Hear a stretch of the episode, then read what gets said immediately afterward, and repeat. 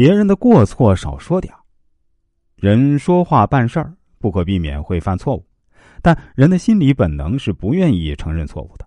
心理学研究表明，每个人都不愿意自己错误或隐私在公众面前曝光。万一有这种情形出现，就会感到难堪而恼怒。中国人讲究面子，因此在交际中，如果并非是某种特殊需要，一般应尽量避免触及对方的敏感区，避免让别人尴尬或出丑的事情发生。必要时啊，可婉转的暗示对方的错处或隐私，给他造成一种心理压力，但只需要点到为止，不可过度。一九七一年九一三事件，林彪叛逃在蒙古温都尔汗坠机死亡。这一事件影响巨大，出于国家安全考虑，此事应该对外严格保密。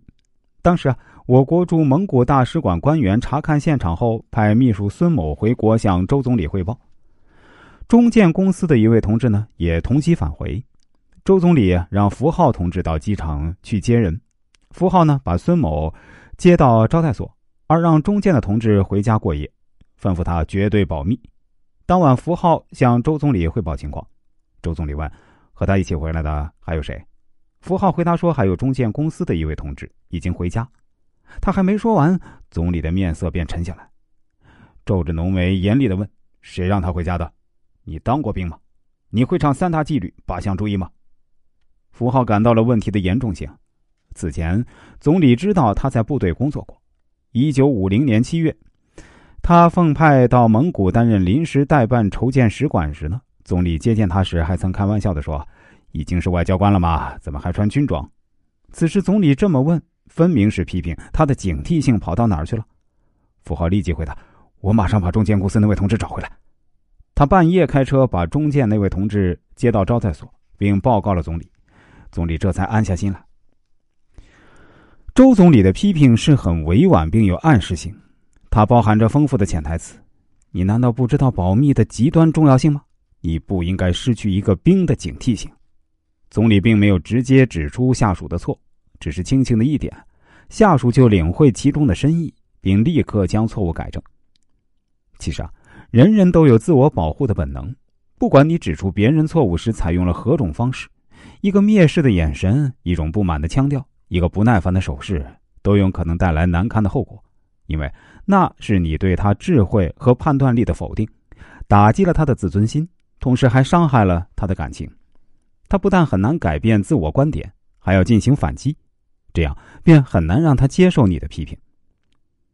既然如此，当我们准备规劝别人时呢，就得多加注意，不要轻易让你错了说出口，尤其不要强迫人家当面承认错误，而是要采取一些温和委婉的形式，巧妙的将他的错表达出来，比如在刚开始交谈时就说。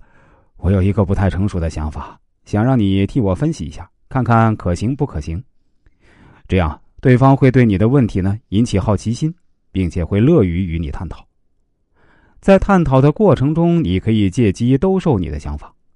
当然，为了不引起对方的戒心，在交谈前，考虑到尊重对方，你还需要扯一些与主题无关的家常话，这是必要的预热过程，看起来像是弄景。而景是假的，但假戏一定要真做，这样才会令对方接受你的劝告更容易。你逼迫别人认了错，也许只是享受一时之快，殊不知这种违背他内心意愿的做法，不仅激起了他的逆反心理，使事情的错误无法得到解决，还会在他心中积下怨恨。如果这种事情多有发生，你应该明白会有什么后果。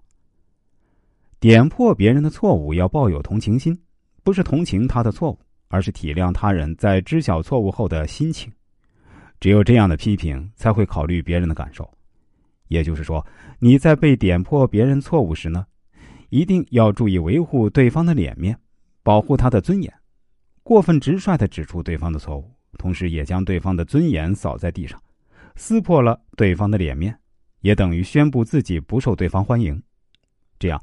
即使你的意见再好再有用，也难以让他产生效益。